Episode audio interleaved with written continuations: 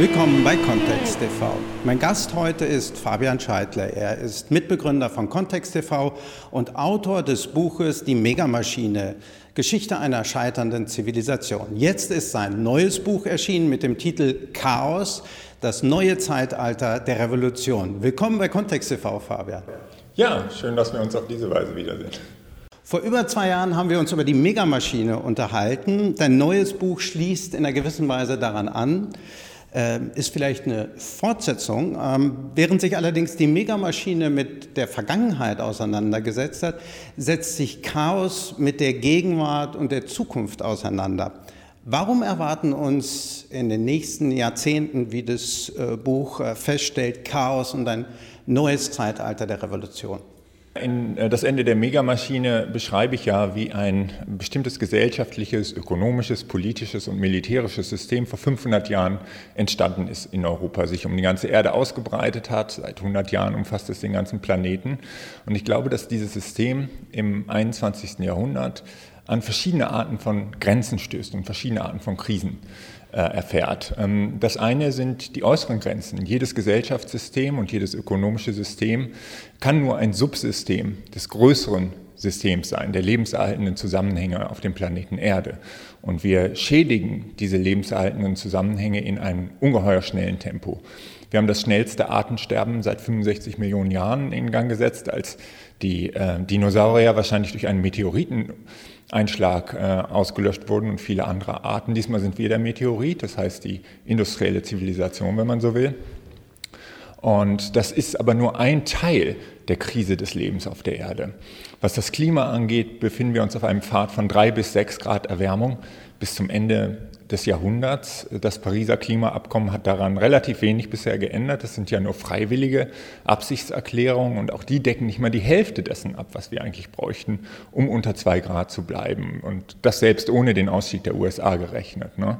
Und was das konkret bedeutet, das sehen wir in vielen Teilen der Erde schon. Wir sehen das in Syrien.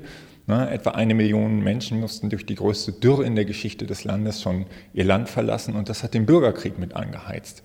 Es sind in den letzten zwei Jahren zwei Studien herausgekommen, die übereinstimmend sagen, dass große Teile des Nahen Ostens und Nordafrikas in den nächsten 60, 70 Jahren unbewohnbar werden, wenn wir mit dem Klimawandel so weitermachen, wenn wir ihn nicht stoppen. Man kann sich nicht vorstellen, was das bedeutet. Oder ein anderes Beispiel ist das Abschmelzen der Himalaya-Gletscher. An der Wasserversorgung ähm, dieser Flüsse hängt das Leben von 1,5 Milliarden Menschen in China, Indien und Südostasien. Diese Gletscher beginnen zu schmelzen. Wir wissen nicht, wie lange es dauert, etwa einige Jahrzehnte wahrscheinlich. Und in der trockenen Jahreszeit fallen dann diese Flüsse trocken. Ne? Äh, also das sind massive Verwerfungen, in die dieses System hineingerät. Äh, der Kapitalismus hat natürlich viele Krisen in seiner Geschichte erlebt und er ist immer, wenn man es mal positiv sagen will, kreativ damit umgegangen, hat seine Macht teilweise sogar noch verstärken können. Aber noch nie ist ein gesellschaftliches System an solche planetaren Grenzen gestoßen. Man könnte da noch lange weitermachen mit der Wasserversorgung und mit den Böden, mit den Ozeanen und vieles mehr. Die andere Art von Grenzen, an die die äh, Megamaschine stößt, sind innere Grenzen. Und das hat was mit der Erfolgsgeschichte des Kapitalismus selbst zu tun. Äh, man könnte sagen, der Kapitalismus hat sich in den letzten 30 Jahren zu Tode gesiegt. Ne?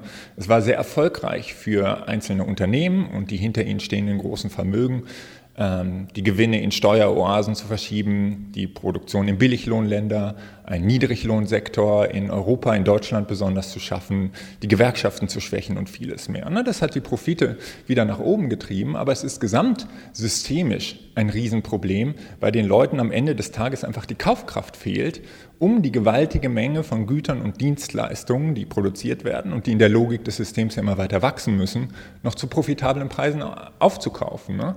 Das ist also ein globales Kaufkraftproblem und das beschert uns viele der ökonomischen Verwerfungen, die wir in den letzten 30 Jahren gesehen haben.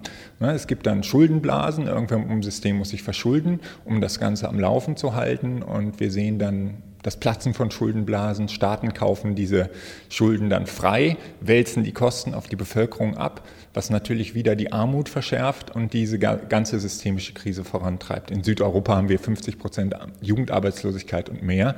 Das Ganze frisst sich also an die Grenzen Europas auch heran.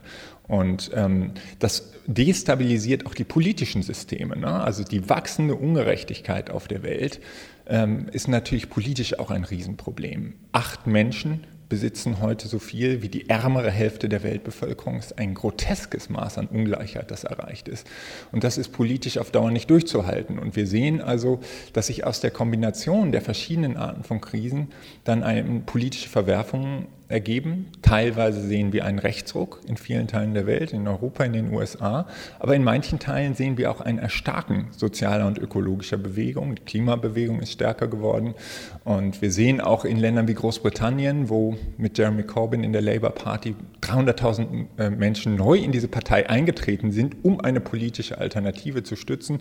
Wie gut oder schlecht die nun ist oder wie man die bewerten will, ist was anderes. Aber wir sehen also auch ein zunehmendes politisches Engagement auf der Linken teilweise, auch mit Bernie Sanders und anderen in den USA. Jetzt könnte man ja sagen, es ist sehr gut, wenn der Kapitalismus quasi automatisch äh, geschwächt wird und möglicherweise dann verschwindet. Äh, was wäre denn, wenn äh, die Politiken, die ja dazu geführt haben, dass die Kaufkraft geschwächt wird, dass Investitionen nicht mehr getätigt werden, dass Arbeitspotenziale äh, verrotten, aber auch eine enorme Menge an Geld, riesige Geldmengen ungenutzt darliegen. Was wäre denn, wenn es eine politische Reform gäbe, ökologische Reform, aber auch eine ökonomische Reform gäbe, die dann diese Krisen, diese Grenzen wieder etwas nach hinten schiebt? Was, äh, könnte das nicht auch passieren und wäre dann nicht möglicherweise ein reformierter Kapitalismus äh, äh, fähig, äh, sozusagen sich weiter zu retten über die Zeit?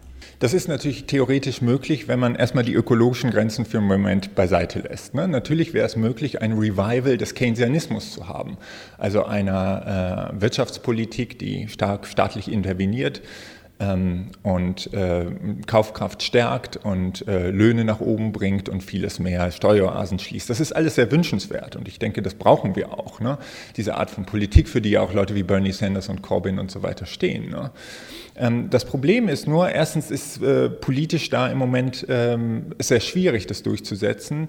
Auf der anderen Seite ist damit die ökologische Krise noch lange nicht gelöst. Ne? Es gibt ja auch Vorschläge, einen Green New Deal zu machen, also das, was Roosevelt in den USA in den 30er, 40ern gemacht hat, äh, stark getragen auch von sozialen Arbeiterbewegungen und so, sowas in grüner Form zu machen, also massive Investitionen in erneuerbare Energien und vieles mehr. Ich glaube, dass da viele vernünftige Vorschläge Vorschläge drin sind. Wir müssen massiv in Erneuerbare investieren, meines Erachtens in dezentrale erneuerbare Energien.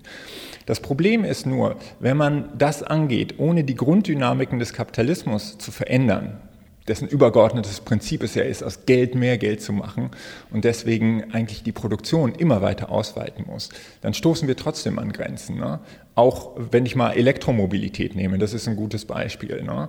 Wir wissen, dass die Herstellung eines Elektroautos ähm, 60 Prozent mehr CO2 kostet als äh, ein Benzin- oder Dieselgetriebenes Fahrzeug.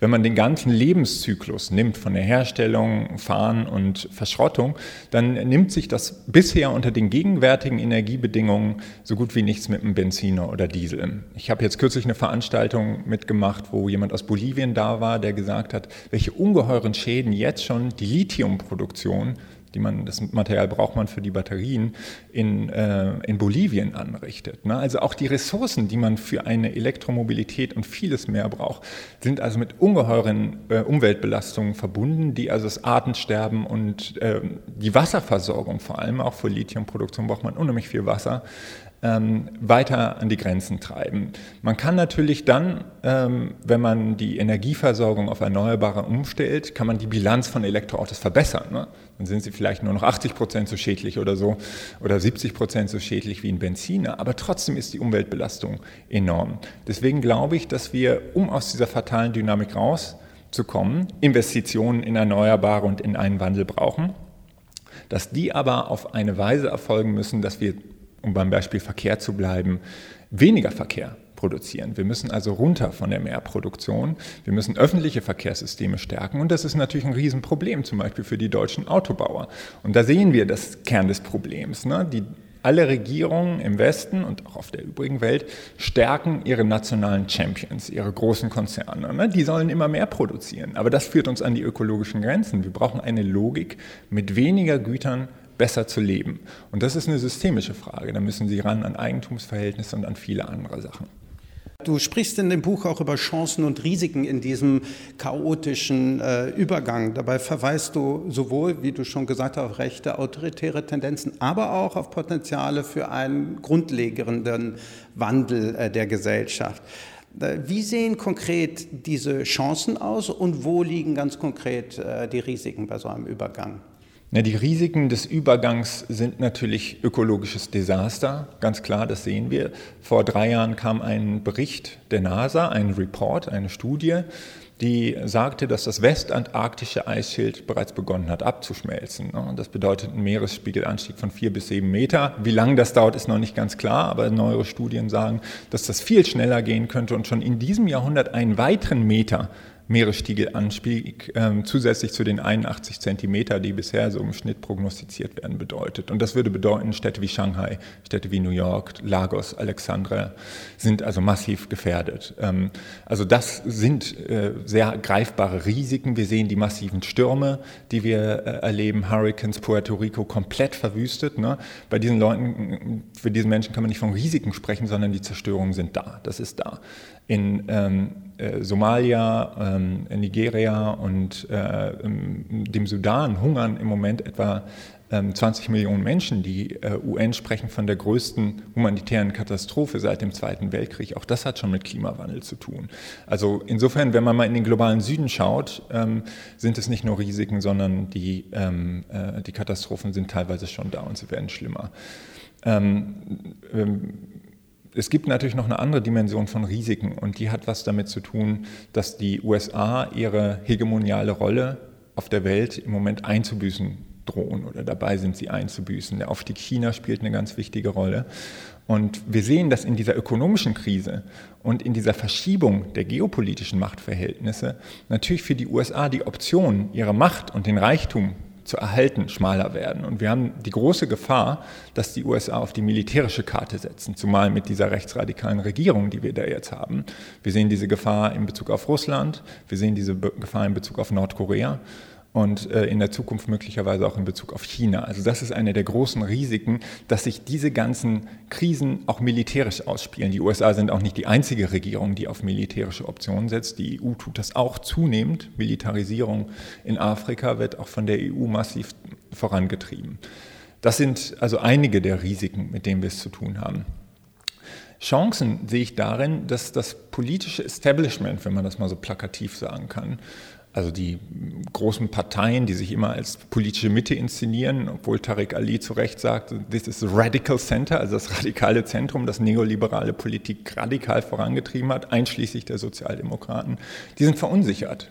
Die erleiden Wahlverluste. In Frankreich hat sich die, die haben sich die beiden großen Parteien quasi atomisiert zuletzt. Das birgt auch wieder Gefahren, Aufstieg von Marine Le Pen und anderen. Aber natürlich gibt es auch Chancen für linke Bewegungen, progressive Bewegungen, wenn sie sich richtig organisieren. Es sind sehr viele Menschen unzufrieden mit dem System, wie es läuft. Viele Menschen haben auch Angst, was sie natürlich anfällig macht für rechte Bauernfänger. Äh, aber es gibt neue Formen der Organisation. Wir haben das gesehen mit La Nuit debout, um bei Frankreich mal zu bleiben. Hunderttausende von Menschen haben sich auf den Plätzen versammelt, um gegen diese Kürzungspolitik zu, zu kämpfen. Es sind viele junge Menschen, die für eine andere Welt kämpfen, kämpfen die sich teilweise anders organisieren, als wir das kennen, also nicht in Gewerkschaften, Parteien und so weiter. Teilweise entstehen neue Parteien, ne? La France Insoumise mit Jean-Luc Mélenchon in Frankreich, in, in, den USA haben wir diese Bewegung Bernie Sanders gesehen, die auch sich teilweise die Klimagerechtigkeit mit auf die Fahnen geschrieben hat. Da sehen wir also enorme Bewegungen. Ähm, und äh, die Frage ist, kann sich das tatsächlich in politische Wirkmächtigkeit übersetzen? Ne? Bei, in Spanien hat man lange gesagt, als die Menschen 2011 nach der Finanzkrise die Plätze besetzt haben, Madrid, Barcelona und so weiter, das ist eine Eintagsfliege. Diese jungen Leute wissen überhaupt nicht, was sie wollen, die können sich nicht organisieren, die haben keine Forderung. Ein paar Jahre später ist die Partei Podemos daraus hervorgegangen, die immerhin über 20 Prozent bekommen hat, drittstärkste Kraft ist, ähm, die auch vor vielen Problemen steht, aber es sind progressive Kräfte, die sich organisieren. Und ich glaube, wenn diese, wenn neue politische Kräfte, vielleicht auch manchmal sogar Parteien, in Verbindung mit den sozialen und ökologischen Bewegung bleiben und die soziale und ökologische Frage als untrennbar begreifen, dann haben wir Chancen auf einen Übergang hin zu einer gerechteren Welt und auch den Klimawandel schneller in den Griff bekommen zu können. Äh, sind denn diese neuen Bewegungen, zum Teil auch neuen Kandidaten und äh, Parteien, wie stehen sie denn im Verhältnis zu einer revolutionären Tra Transformation, wie du sie ja anvisierst? Ähm, sind da auch Möglichkeiten und Chancen, die ausgehen könnten von diesen neuen Mobilisierungsformen? Also ich würde gar nicht äh, Revolution oder Reform gegeneinander ausspielen. Ich, mein Revolutionsbegriff, der im Untertitel mitschwingt, das neue Zeitalter der Revolution, soll nicht heißen, dass wir morgen einen Sturm auf die Bastille haben oder den Winterpalais in Petersburg oder sowas stürmen, sondern es bezieht sich auf lang, lange Transformationen, die aber in die Tiefe gehen. Und das meine ich mit revolutionären Prozessen. Ich glaube, wir müssen uns vergegenwärtigen, dass Europa eine revolutionäre Tradition hat, dass diese Revolutionen nicht auf 1789 oder 1917 beschränkt sind, sondern lange Prozesse sind. Und deswegen ist äh, meine Hoffnung, dass wir tatsächlich in die Tiefe gehen können, um die wirklichen wirtschaftlichen Fundamente des Systems, einschließlich der Eigentumsfragen, zu thematisieren. Aber das geschieht ja in Realpolitik. Und da ist die Frage, was haben diese Parteien und Bewegungen an realpolitischen Dingen zu bieten? Zum Beispiel, äh, um die Armutsfrage anzugehen. Wir haben in Deutschland 50, äh, viele Menschen, also in München, Berlin oder Hamburg zahlen bis zu 50 Prozent ihres Einkommens für Miete. Ne? Das ist also ein ungeheurer Transfer von Einkommen hin zu den reichen Schichten. Und äh, das ist zum Beispiel ein realpolitisches Mittel zu sagen, wir müssen diese privaten Immobiliengesellschaften wieder zurück in öffentliche Hand, in städtische, kommunale Unternehmen oder in Genossenschaft bringen, um die Mieten runterzubringen. Das passiert zum Beispiel in Berlin extrem zaghaft. Ne? Die neue Regierung macht das bei einzelnen Häusern, versucht sie was zurückzukaufen. Da ist die Frage, können diese äh, Bewegungen tatsächlich das auf eine größere Ebene heben und sagen, wir brauchen eine Veränderung der Eigentumsverhältnisse, zum Beispiel bei den Immobilien. Anderes Beispiel, Energiewirtschaft. Ne? Ähm, da ist das Problem etwas anders gelagert, aber wir haben in Deutschland vier große Energieunternehmen, die im Wesentlichen mit fossilen Energien ihr Geschäft machen. Ne? Es gibt aber viele Initiativen, die versuchen, die Energieversorgung rauszulösen aus diesen vier großen und wieder in kommunale oder in genossenschaftliche Hand zu bringen. Das könnte man reformistisch nennen, das könnte man aber auch revolutionär nennen, weil sie verändern die Eigentumsverhältnisse, wenn das gelingt. Ne? Und wenn man also einen vernünftig konstruierten kommunalen Betrieb ist, der nicht als Global Player irgendwo unterwegs sein will, sondern bedarfsorientiert arbeitet mit erneuerbaren Energien, dann kann man dadurch von unten getragen tatsächlich die Energieversorgung aus der kapitalistischen Verwertung herauslösen. Ne? Das passiert also auf ganz vielen kleinen, mittleren und großen Baustellen. Ne? Man sollte sich das nicht vorstellen als irgendwie äh, der eine revolutionäre Moment, sondern das ist in vielen realpolitischen Sachen. Und da sehe ich tatsächlich in einigen Fällen Ansätze. Die Übernahmen sind ja zum Teil eben auch wieder vom Staat entweder organisiert, ermöglicht durch Gesetze, Erneuerbare Energiengesetz oder zum Teil eben kommunal oder auch anders äh, werden sie sozusagen zum Eigentümer. Aber deine Vision ist ja, geht ja noch weiter und du hast dafür den Begriff eben de, des gemeinwohlorientierten Gemeineigentums äh, äh geprägt. Was verstehst du genau unter diesem Begriff und wie könnte so etwas natürlich äh, Stück für Stück äh, umgesetzt werden, zum Beispiel in Deutschland? Ja, es ist ja sehr interessant, wenn man sich unser Grundgesetz anschaut. Das ist ein sehr interessantes Dokument, großenteils leider unbekannt. Ähm, zum Beispiel die Paragraphen, der Artikel 14 schützt ja das Eigentum, gleichzeitig erlaubt er Enteignungen unter bestimmten Bedingungen, unter bestimmten Entschädigungsbedingungen auch. Und der Artikel 15 des Grundgesetzes steht auch relativ weit vorne, das heißt, es ist ein wichtiger Artikel ähm, nach den, äh, nach den Autorinnen und Autoren des Grundgesetzes führt den Begriff des Gemeineigentums ein und sagt, es können also Betriebe, Kapitalgesellschaften in Gemeineigentum überführt werden, vergesellschaftet werden. Das ist die Sprache, die damals benutzt wurde, und zwar aus gutem Grund. Ne? Verstaatlichung ist ja häufig ähm, äh, auch ein großes Problem. Ne? Staatsbetriebe, wenn man bei der Energieversorgung mal bleibt, Vattenfall, ein schwedischer Staatskonzern, hat hier jahrzehntelang die Braunkohle betrieben, den Klimawandel angeheizt. Jetzt sind sie immerhin, teilweise ziehen sie sich zurück. Aber Staatskonzerne verhalten sich teilweise genauso übel wie andere. Ne? Bei den Landesbanken haben wir das auch gesehen. Das heißt, eine reine Verstaatlichung ist nicht unbedingt die Lösung. Es kann ein Zwischenschritt sein für bestimmte Branchen. Ne? Gemeineigentum ist ein Begriff, der, wo Eigentum tatsächlich nicht von staatlicher Macht, sondern von Bürgern ähm, äh, kontrolliert wird. Das ist ein Rechtsbegriff, der interessanterweise, obwohl er im Grundgesetz steht und das Grundgesetz diese Möglichkeiten eröffnet, der ist in der, unseren Rechtstraditionen und auch auf der Linken nicht wirklich weiterentwickelt worden.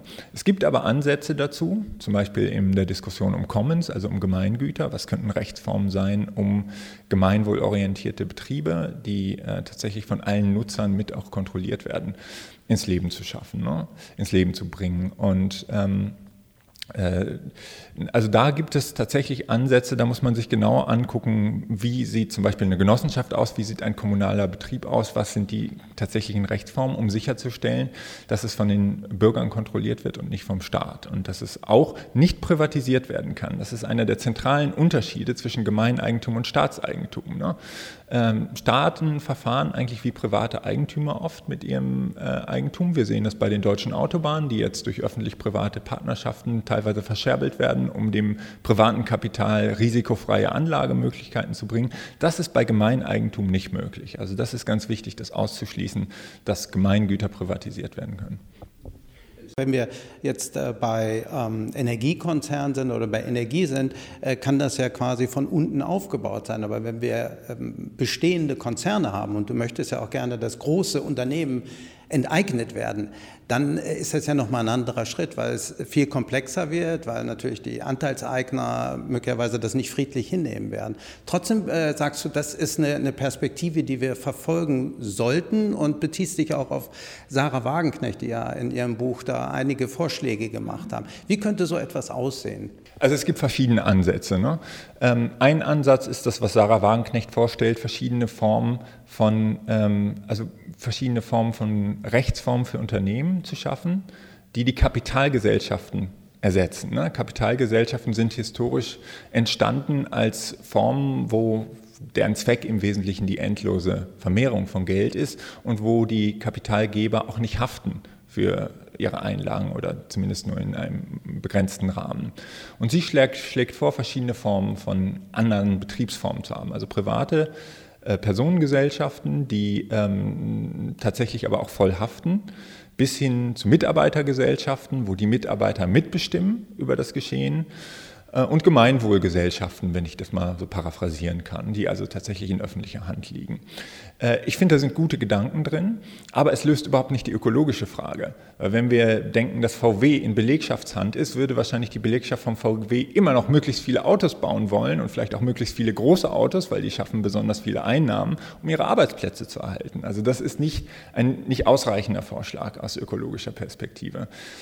Interessante äh, Sichtweise bietet auch die Gemeinwohlökonomie, die darüber hinausgeht, die von Christian Felber und anderen von Attac Österreich mitentwickelt wurde und die schlagen vor, dass man ähm, also ein, eine Wandlung der Rahmenbedingungen schafft.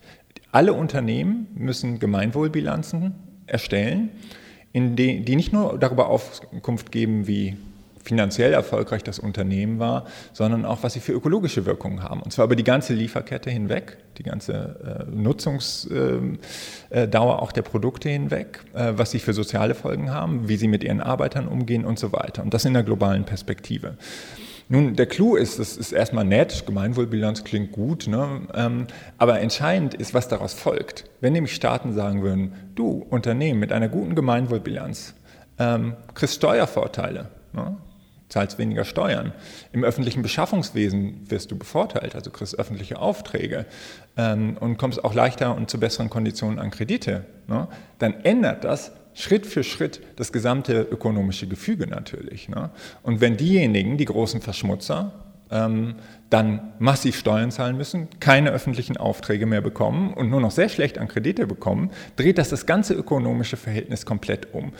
Und dieser Vorschlag, der erstmal so ähm, relativ nett, ja, eine Steuerreform klingt erstmal sehr moderat, ne, hat tatsächlich in den Ausführungen, wäre das revolutionär. Ist aber natürlich unheimlich schwer politisch umzusetzen, weil das heißen würde, dass unsere großen Player, die von der Politik protegiert werden, ob das Daimler ist oder BASF oder VW, massive Probleme bekommen würden. Die müssten sich komplett umstrukturieren. Ne?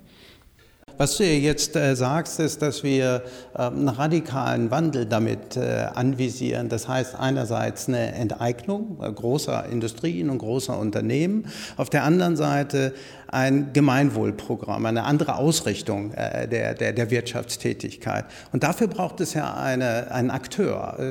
Man kann ein revolutionäres Subjekt sein, man kann auch sagen, es sind die Menschen, die das irgendwie mittragen müssen. Die müssen die, die Gemeinwohlorientierung mittragen und sie müssen auch die Enteignung mittragen. Und dafür äh, braucht man natürlich eine Massenbewegung und äh, im Zentrum dieser Massenbewegung müsste natürlich auch die Arbeiterschaft stehen. Ähm, wie das ja auch in der Vergangenheit äh, so gewesen ist bei Revolutionen und insbesondere wenn man die Trennung zwischen Kapital und Arbeit aufheben will. Äh, wo siehst du Ansätze dafür in der Arbeiterschaft, in Arbeiterbewegung, in Gewerkschaften, diese radikaleren Forderungen mitzutragen, also jenseits von betrieblicher Mitbestimmung, die wir ja auch schon haben, und gewerkschaftlicher Kooperation äh, mit großen Unternehmen und mit dem Kapital, was wir im Moment auch in Deutschland sehen? Also erstmal benutze ich nicht den Begriff Enteignung, sondern Wiederaneignung.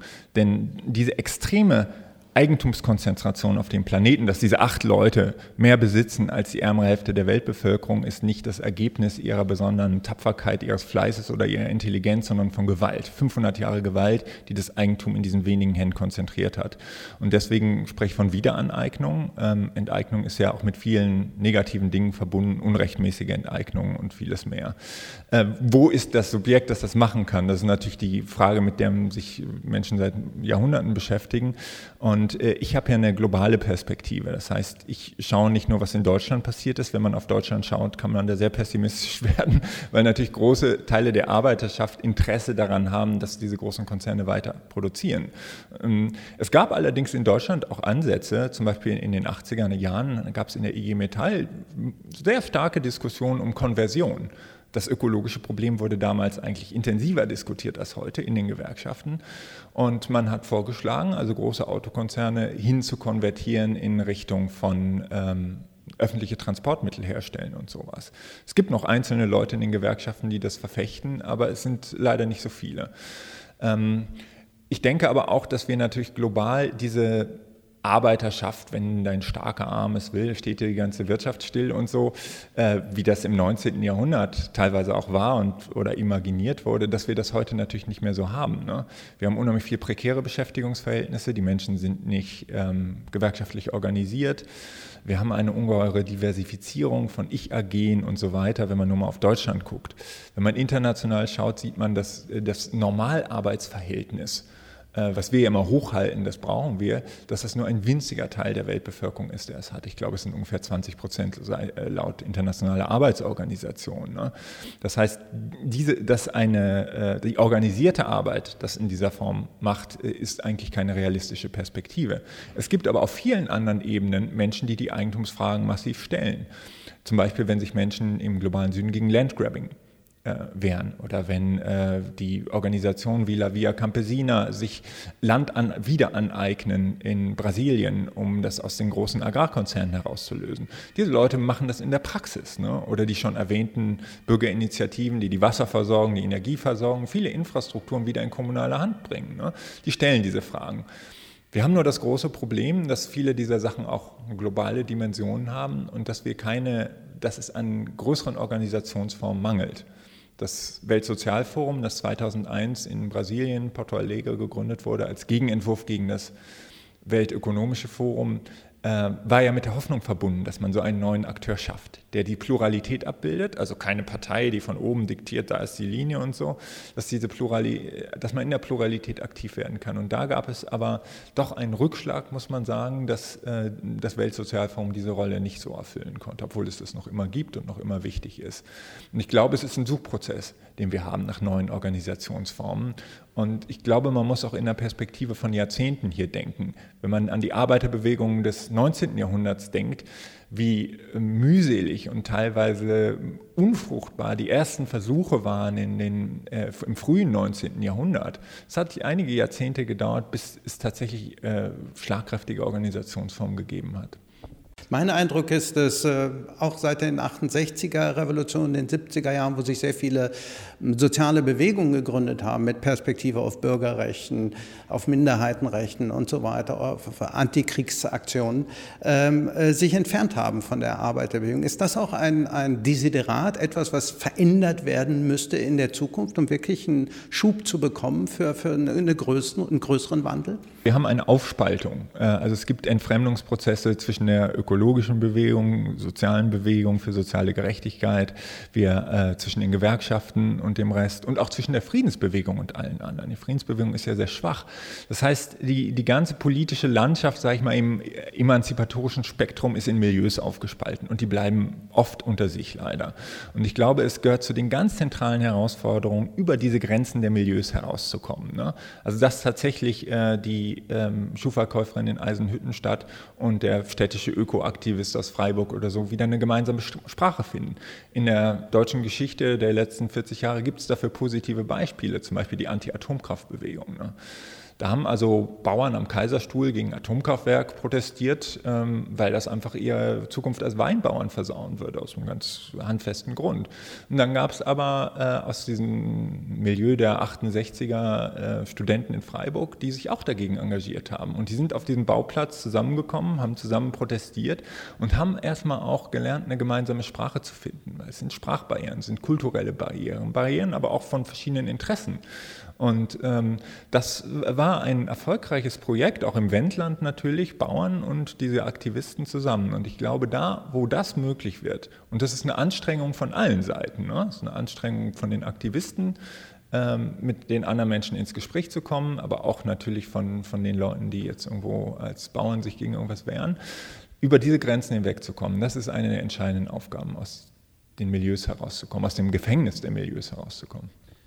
Äh, du verweist im Buch ja auch auf Beispiele, äh, wo eine andere Organisation der Gesellschaft äh, erprobt wurde, zum Beispiel beim Selbstverwaltungsprojekt im Vielvölkerstaat Jugoslawien. Oft scheiterten solche Projekte ökonomisch an internen Widersprüchen, äußerem Druck. In Venezuela sehen wir gerade, wie die bolivarische Revolution in einer sehr schwierigen Situation sind. Und wenn es nicht die enge Bindung des Militärs an die Regierung gäbe, wäre sie vielleicht jetzt schon zu Ende. Ähm, auch in anderen lateinamerikanischen Staaten sehen wir, wie wirtschaftliche Fehlentscheidungen, Korruption, eine aggressive Opposition aus alten Eliten äh, einen Kurswechsel zu mehr Teilhabe und Gerechtigkeit gefährden. Was können wir aus solchen Versuchen, ähm, eine Veränderung zu erwirken und den sich daraus ergebenden Schwierigkeiten lernen, deiner Meinung nach? Ja, ich glaube, wir müssen uns erstmal klar werden, dass wir es hier im sehr langfristigen Prozess zu tun haben. Es gab emanzipatorische Bewegungen, die äh, Erfolge errungen haben in Lateinamerika, vor allem seit den 90er Jahren, in den 2000er Jahren.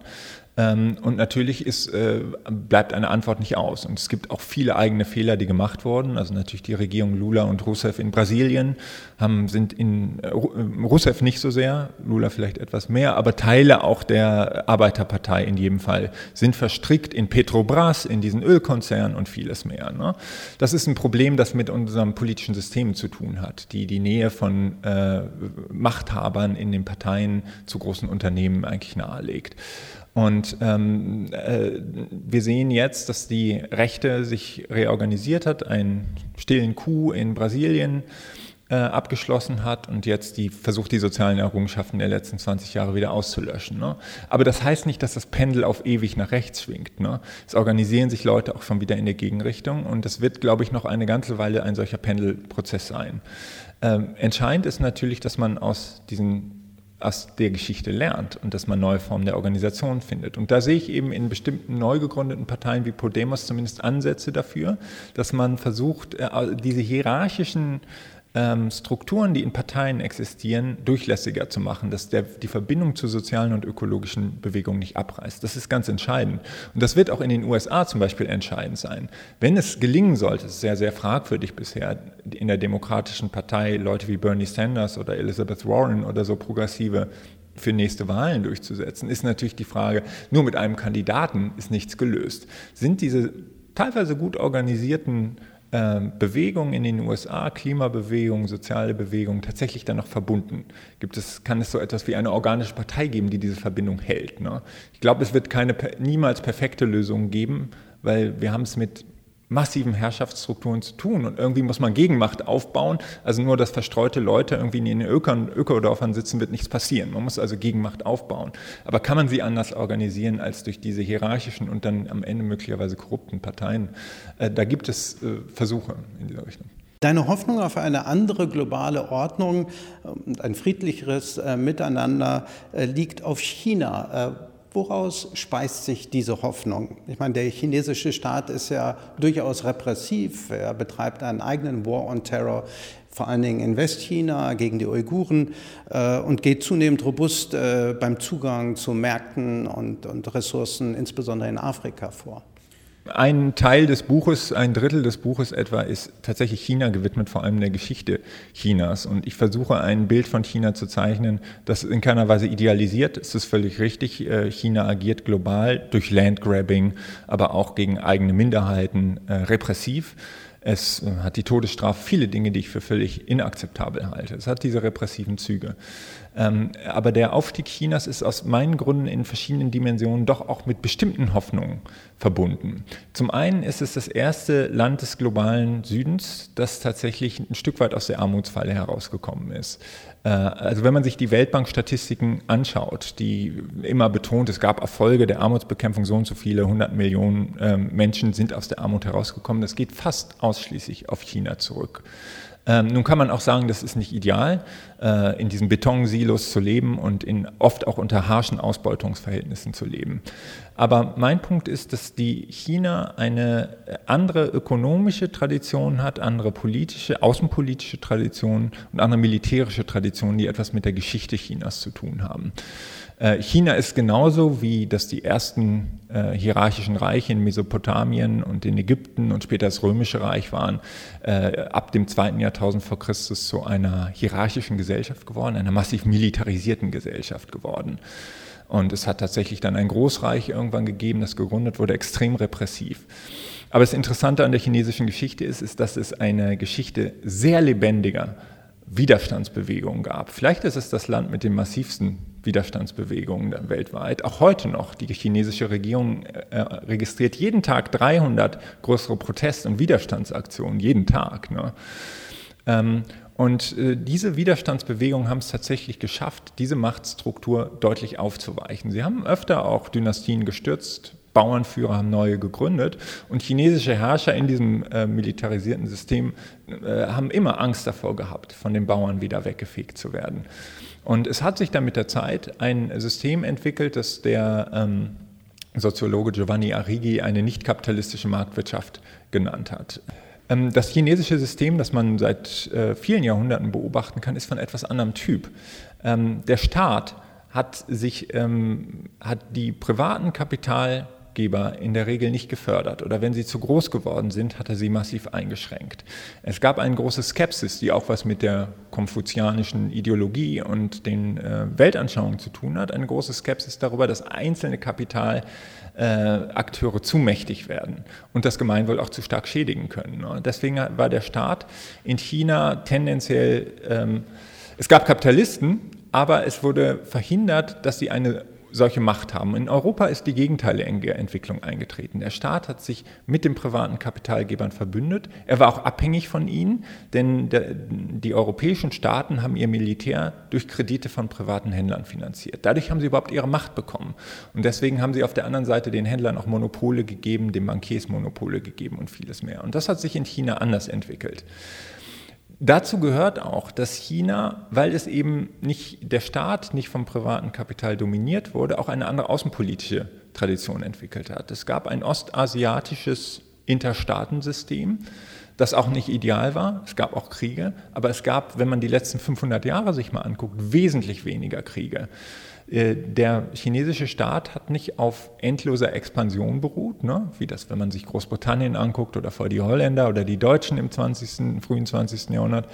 Ähm, äh, er hat versucht, eine bestimmte Stabilität zu erreichen und hat versucht, ein System gegenseitigen Nutzens mit den Nachbarstaaten ökonomisch herzustellen. Er hat sich auch nicht in eine Rüstungsspirale hineinbegeben. Die Chinesen haben die Feuerwaffen ja viel eher erfunden als die Europäer. Die Europäer haben die Feuerwaffen dann im 13., und 14. Jahrhundert von den Chinesen geholt. Die Chinesen haben sie aber weniger benutzt. Und ähm, also es gab äh, Ansätze dafür, nicht in diese Gewalt- und Expansionsspirale hineinzukommen. Ein anderes Beispiel ist, dass die Chinesen im 15. Jahrhundert mit Abstand die größte Flotte der Welt hatten. Sie hätten mit Leichtigkeit das, was die Europäer später gemacht haben, große Teile der Welt erobern können, unterwerfen können. Sie haben es nicht gemacht. Sie haben damit relativ friedliche Handelsmissionen unternommen und haben sie ähm, in der Mitte des 15. Jahrhunderts dann ausgeschaltet, weil ihnen die Händler zu mächtig wurden. Die Europäer haben das Gegenteil gemacht, mit Militär ihr ökonomisches System über die Erde ausgebreitet.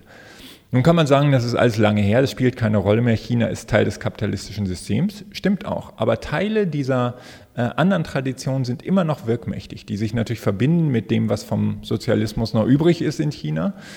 Äh, wir sehen, dass China tatsächlich eine, natürlich eine sehr stark äh, staatlich kontrollierte Ökonomie noch hat. Ne? Obwohl es sehr viele Kapitalisten in China gibt, kann man noch nicht ganz klar sagen, ist es ein kapitalistischer Staat. Das kann man so und so sehen. China investiert sehr langfristig in erneuerbare Energien. Das das größte Investitionsprogramm, etwa 100 Milliarden Euro pro Jahr. Die EU investiert nur etwa die Hälfte. Also sie haben, sind da ein, haben ein sehr ehrgeiziges Programm und denken eben auch langfristiger, als das in den USA und der EU der Fall ist. Und China setzt außenpolitisch auch nicht auf äh, militärische Konfrontation. Sie rüsten auf und ich glaube, sie rüsten auf vor allem, weil sie Angst vor den USA haben. Die USA haben mehrere hundert äh, Militärbasen rund um China äh, organisiert. China hat keine mehrere hundert Basen rund um Kalifornien und New York. Ne? Das muss man mal aus der Perspektive sehen. Ich glaube auch, dass die Konflikte im südchinesischen Meer daher ruhen, daher kommen dass China seine Handelsströme vor allem durch das südchinesische Meer abwickelt und ähm, sie haben Angst davor, blockiert zu werden. Eine Seeblockade der USA wäre für die chinesische Ökonomie katastrophal. Deswegen äh, gibt es die Militarisierung in China, aber ich glaube, dass China eben nicht auf militärische Konfrontation mit den USA setzt. Das könnten sie auch nicht überleben, das ist ohnehin klar. Sie setzen im Gegenteil darauf, durch eine neue Seidenstraße eine riesige Brücke nach äh, Europa und auch in den Mittleren Osten zu schlagen. Das größte Infrastrukturprojekt der menschlichen Geschichte. Kann man auch sehr kritisch sehen aus ökologischer Perspektive, das ist keine Frage. Aber es birgt meines Erachtens Chancen für eine neue Friedensordnung weil die Chinesen nicht auf Konfrontation setzen. Und für die Europäer ist, glaube ich, die entscheidende Frage, sehen wir das als Chance, eine neue Friedensarchitektur auf den Weg zu bringen, eine multipolare Weltordnung, in der China eine wichtige Rolle spielt, ähm, oder machen wir es so, dass wir mit den USA, die auf Konfrontationskurs gehen, in die Eskalation gehen, was extrem gefährlich ist. Ne? Es gibt ja auch einen neuen Film von John Pilger, The, The Coming War on China, wo es darum geht, wie die USA möglicherweise versuchen, China militärisch einzuhegen. Ne? Das Land wird möglicherweise in einigen wenigen Jahrzehnten die stärkste Wirtschaftsnation der Erde sein. Und äh, davon hängt also sehr viel ab. Und es hängt in den USA auch sehr viel davon ab, ob soziale und Friedensbewegungen tatsächlich Politik so verändern können, dass Amerika erkennt, dass die Zeit des Empires vorbei ist, dass es auch für die USA nützlich sein kann, aus, sich aus dem Empire zurückzuziehen und das Geld stattdessen in den sozialen und ökologischen Umbau zu lenken. Auch dafür gibt es teilweise Ansätze in den USA auf der progressiven Seite.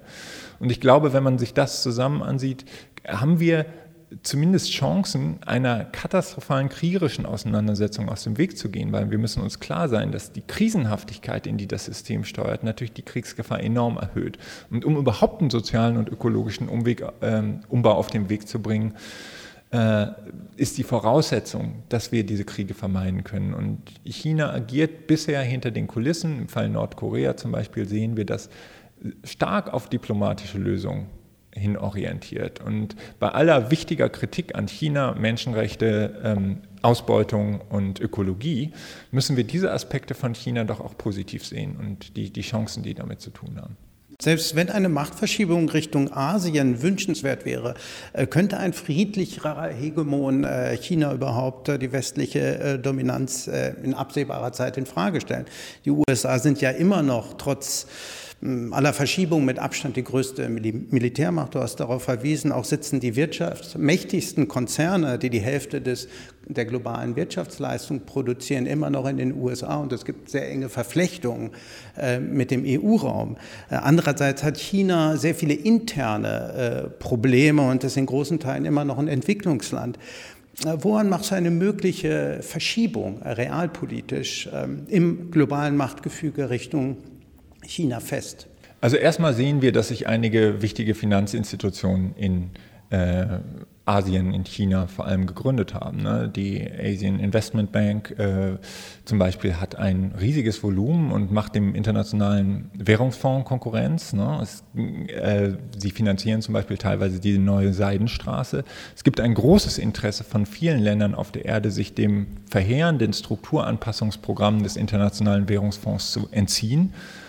Die BRICS-Staaten haben auch eine eigene Entwicklungsbank gegründet, die nicht ganz so groß und nicht ganz so bedeutend ist, aber es ist doch zu sehen, dass sich da Gewichte äh, nach Asien verschieben.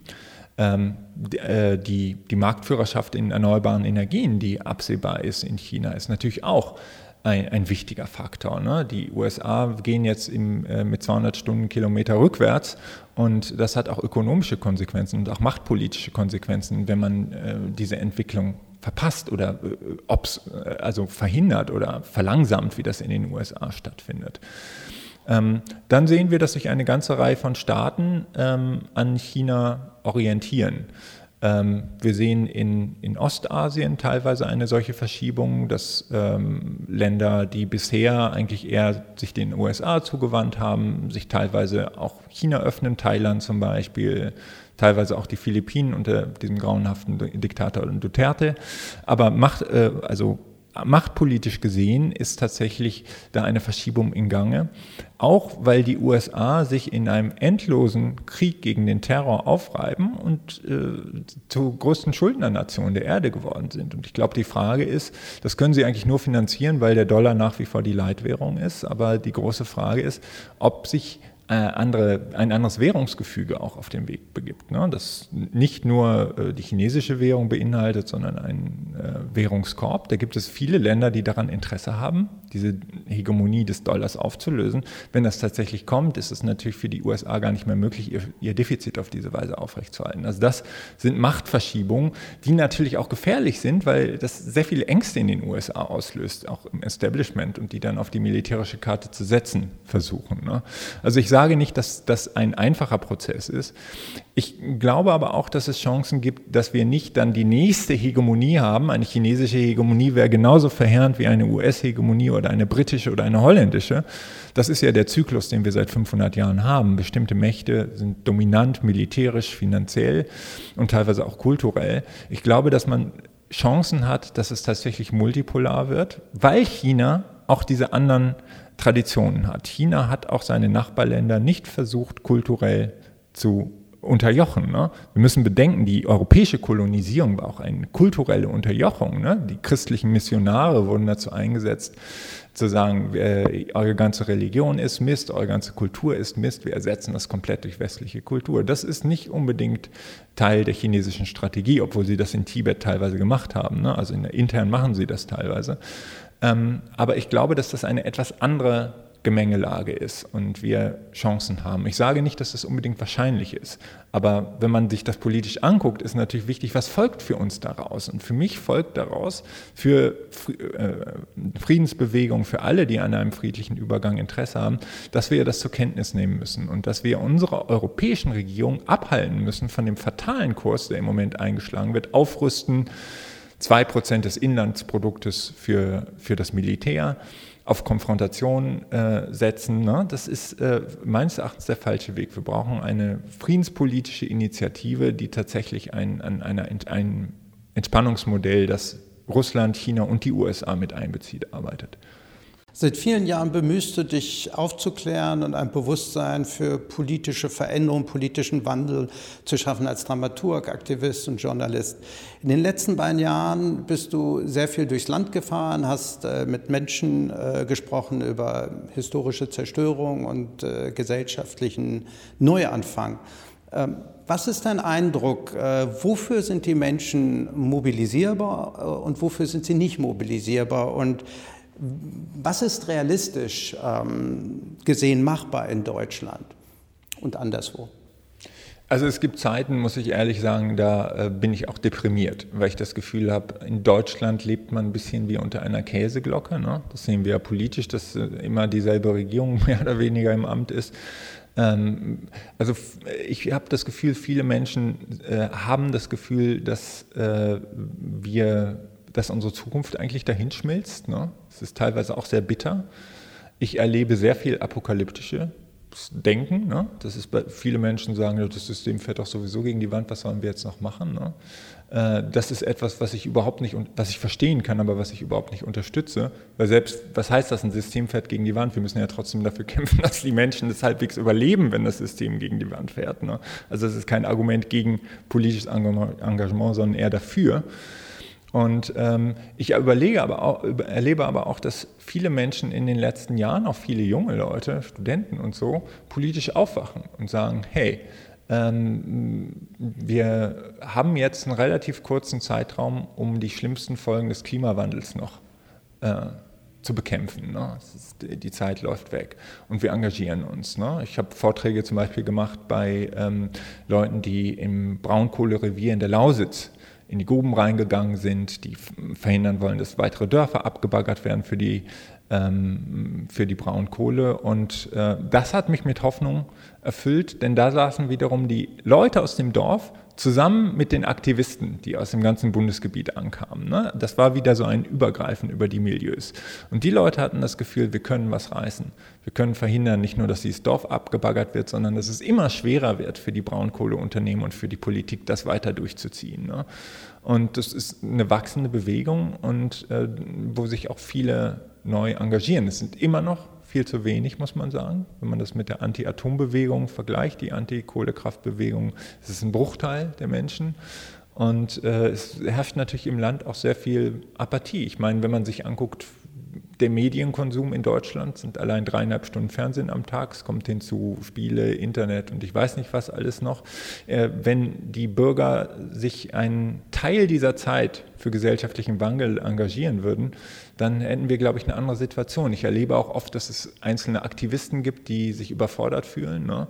in manchen Bewegungen sind es wenige, die äh, ewig kämpfen und das Gefühl haben, ja, der, der, Rest der Republik schaut lieber fern, statt irgendwas zu tun. Und ich glaube, dass wir den Wandel nicht hinbekommen. Wir brauchen nicht unbedingt Mehrheiten, wir brauchen nicht 51 Prozent, die auf die Straße gehen oder in die Kohlegrube. Das reichen manchmal 4, 5 Prozent der Bevölkerung, aber das sind auch schon einige Millionen und nicht nur ein paar, eine Handvoll Aktivisten. Und insofern muss man natürlich sagen, bei aller Kritik an dem politischen Machtsystem, ne, aber ein Stück weit kriegt man auch die Welt ähm, die man verdient. Ne? Also wenn man zu, einfach nur Zuschauer ist die, dieser dramatischen Entwicklung, mit dem wir es zu tun haben, dann ähm, äh, wird es auch nach hinten losgehen. Aber wenn tatsächlich äh, die Menschen ihren Hintern hochbekommen und auf die Straße gehen, dann können sie was verändern.